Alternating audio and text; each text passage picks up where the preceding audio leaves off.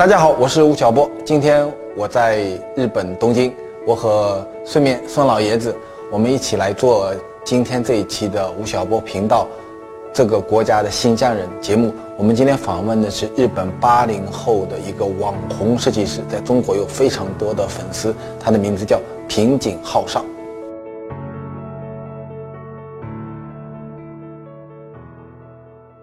你现在每年要去中国几次？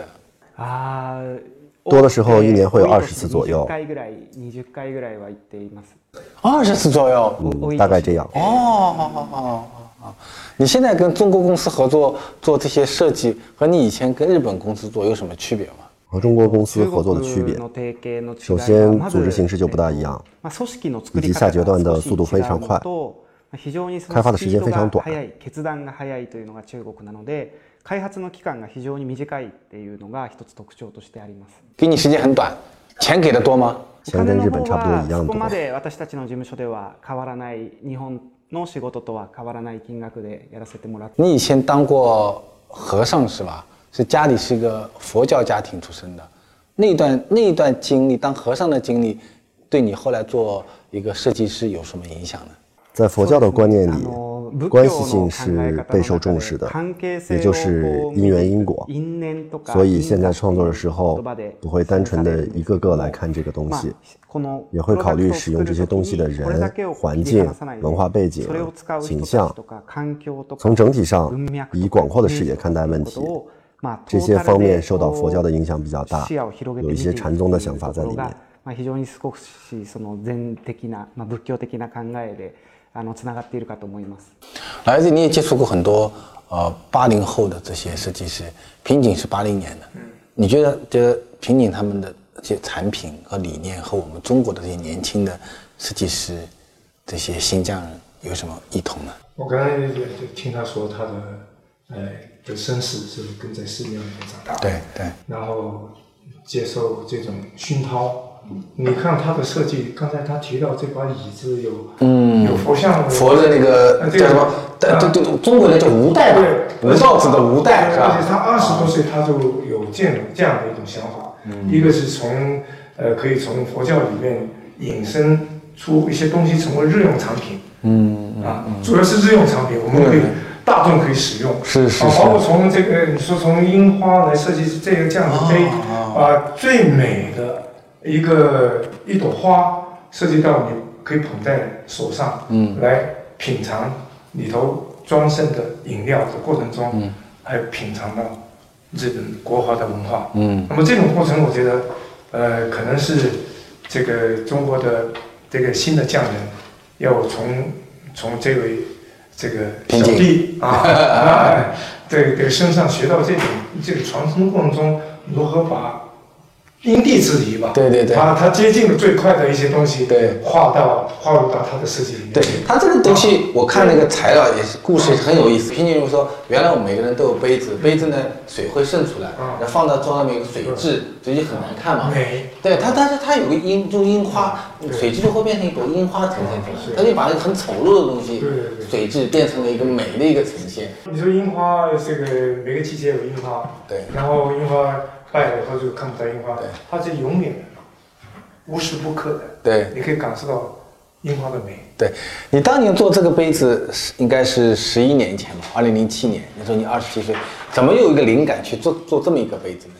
这个作品实际上是2006年在伦敦发表的2007年开始进入市场销售。这个杯子有流汗的现象叫做结露现象。一般来说会呈现圆形出现在桌子上，但是这个杯子是呈现樱花形状的，把日常的一件不愉快的事情变成愉快的事情。通过使用这个杯子，使缺点变成优点。从这一点考虑，想到了樱花这个灵感。在伦敦发表以后，影响很大。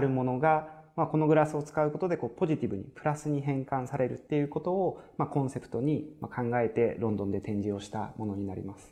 它这个在设计领域里面，像这样的樱花设计，它是有知识产权的吗？如果别的公司也做么这么一个杯子，会影响你的 你的设计收益吗？从知识产权角度来看，用这个现象来做设计，这一点并不存在知识产权问题。只要不是一模一样的东西，在法律上就没有问题。啊，我也接触过一些日本的一些设计师啊，像像黑川雅之、深泽直人，他们都是一九八零年代日本当时商业崛起的时候一群一一批人。那其实他们当年在在做设计的时候，你你当年才刚刚出生，你一九八零年出生的，那么你你做一个八零后的日本设计师和这批呃七零年代成名的这批设计师，你觉得你跟他们有什么呃继承的地方，和有突破的地方和不同的地方？我上大学的时候，手机时代已经结束，现在是网络的时代。但是前辈设计师还不是这样的时代。网络时代里，所有的市场需求都会发生急剧的变化。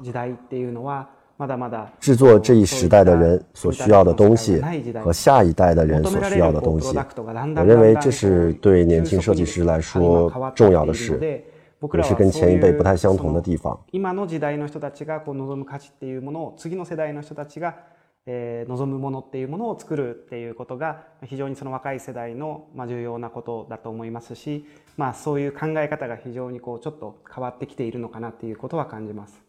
嗯，你觉得现在更年轻的这批世代和你说的呃老一的时代，在审美上，我们讲日本消费者讲有什么怎么什么特别大的区别吗？比如呃，您做了这么一个一个樱花杯，如果叫深泽直人来做，或者黑川雅之来做，他会做成怎么样？啊，嗨，是是个 这是一个很难的问题，各个设计师有各个设计师的个性。深泽直人先生也是如此，用自己的想法做出来的东西。和我的不同点就是，我设计杯子的想法不是先从形状开始考虑，而是先考虑别人使用这个杯子时的感受。我觉得这才是设计的意义，这个意义的部分特别重要。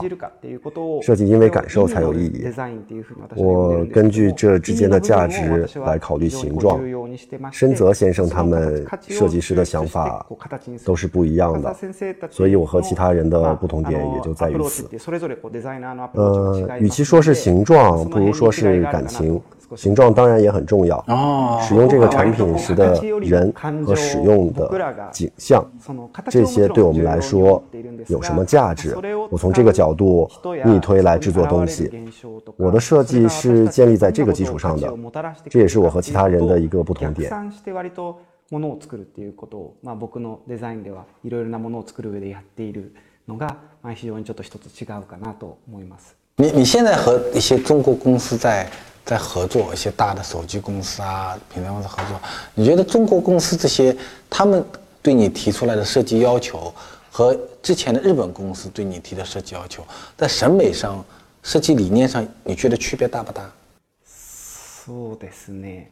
基本上，嗯，中日两国没有什么特别大的区别，但是从厂商的角度考虑，比如说做什么样的东西，卖给什么样的人，用什么样的价格卖，在企划方面，中日的感觉非常不一样。中国比较注重市场规模。当然，本身客人规模不同，在中国设计师一般会选择大量生产，而使价格尽可能便宜一些，这也是和日本不同的一点。而日本比较考虑怎样做得更漂亮，怎样让品质更高。我认为这里也有些区别。要件になるので、そこは非常にまあちょっと違いがあるかなと思います。日本の方はもう少しこう美しさとか、まあその何がこう そのクオリティが高いっていうことを割とこう価値にしていったりもするので、まあ、その辺に少しこう違いはあるかなと感じることはあります。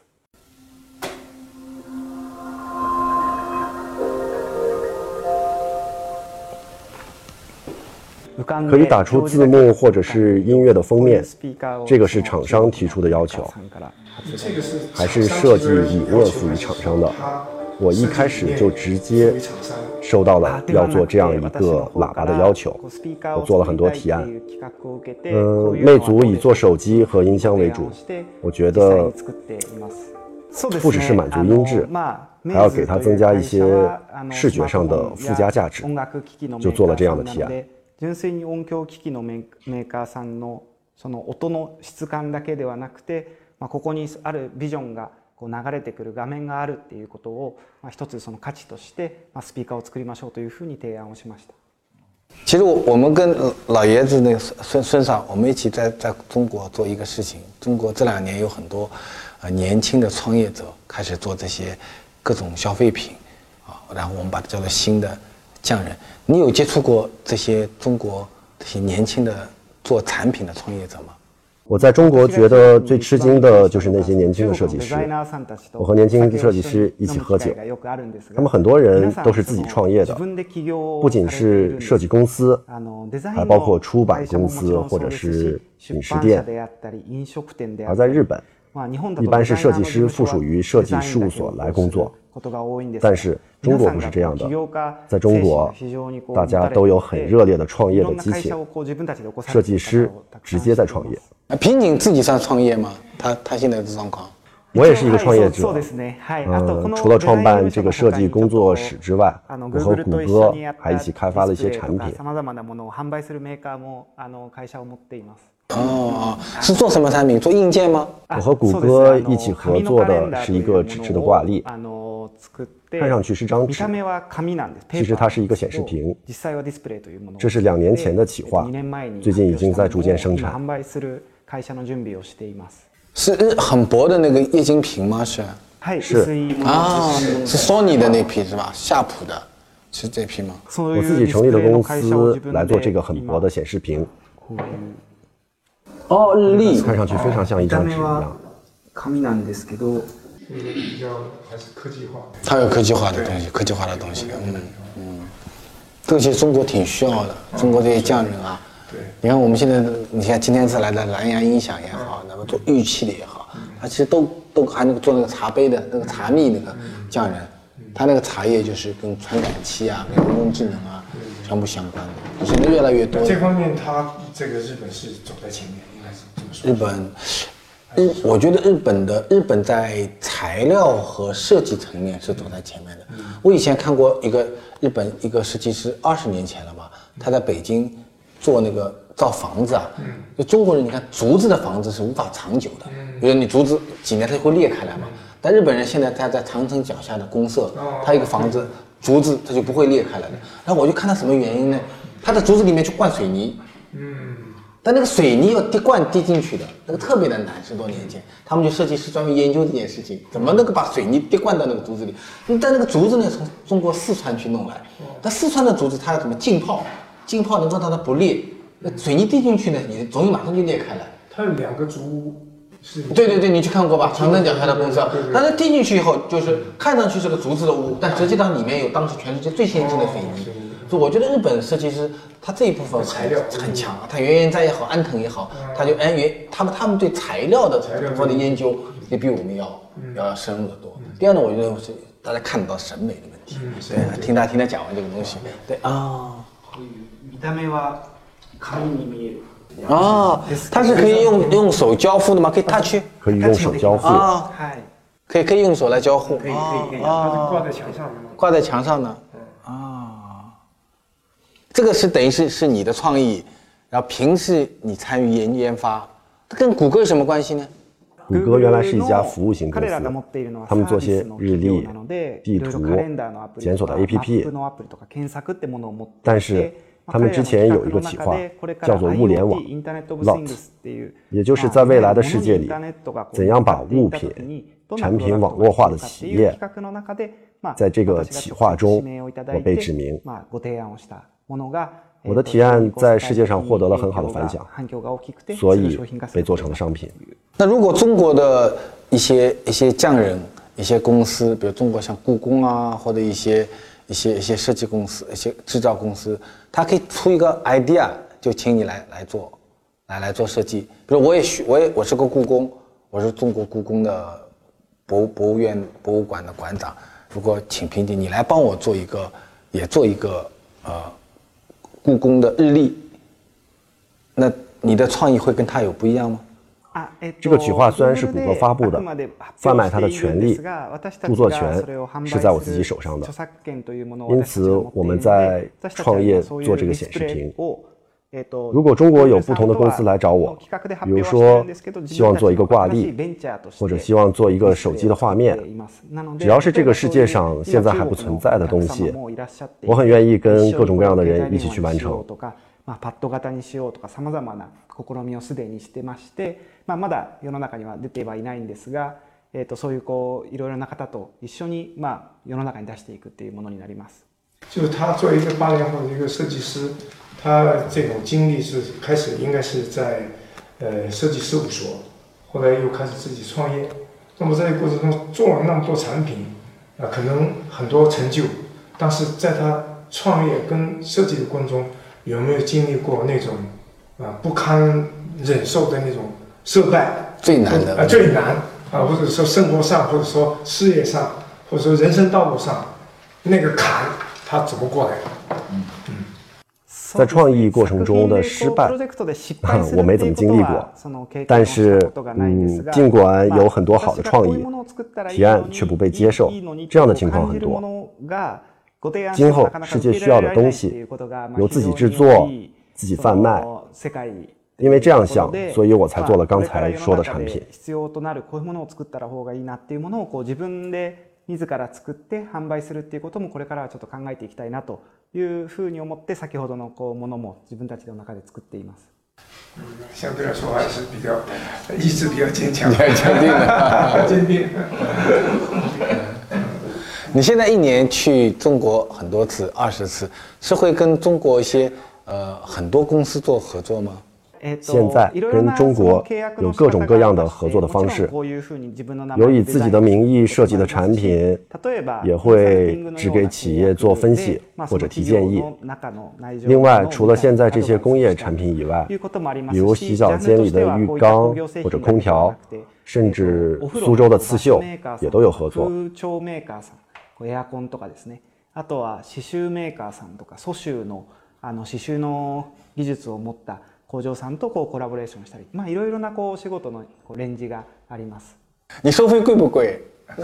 你是怎么收费方式？我能这样问吗？だからちょっと用意してもらってじゃ。对啊，我真的是，比如他设计一套产品，它是怎么一个收费模式呢？单纯一个产品多少钱？这种形式我不是特别喜欢。我会根据企划的规模，如果规模特别大，价格就要高一些。还有一种情况是预算很少，我会签订版税合约，根据销量提成。这样一来就不需要付预约金，对他们来说非常便利。对我们来说就是根据销量提成的合约，有很多的标准和方式。まあ非常に彼らとしてはやりやすい私たちとしても売れた分だけいただけるっていうような契約形態まあさまざまなそういう基準とやり方があります。哦，销售来提升，那你相信中国人就是？啊，是。那なかなかそこは我们都很难相信中国人。 我以前也合作过不给钱的人，现在做就找可以信得过的人，找这样的企业合作。这个我我也接触过一些这个类似的设计师设计师事务所，就冲着这个主脑，比如说主脑是他，啊，冲他而去。但是这个接下活以后，他这个主脑他不是由他来完成整个一个设计过程。是让他的助理或者是那很多，那一般很多都会。那这个是成立吗？这个对。这应该是成立的啊。但是最关键一个就是说。Idea 是他的，应该是吧？主创是他，细节肯定有别人。你看中国的唐卡都是这样的，都是下面的师傅画完以后，老师傅到天亮的时候去点个睛，那叫点睛，对吧？都都很多。我觉得自己像一个嗯电影导演，拍电影有摄影师、音效、编剧等等，但是把握全局的是导演。我们的工作也是。我会做设计提案，也会提很多意见，但是实际上是大家合力在做。因此，我就是现场的导演，和大家一起去完成这件事。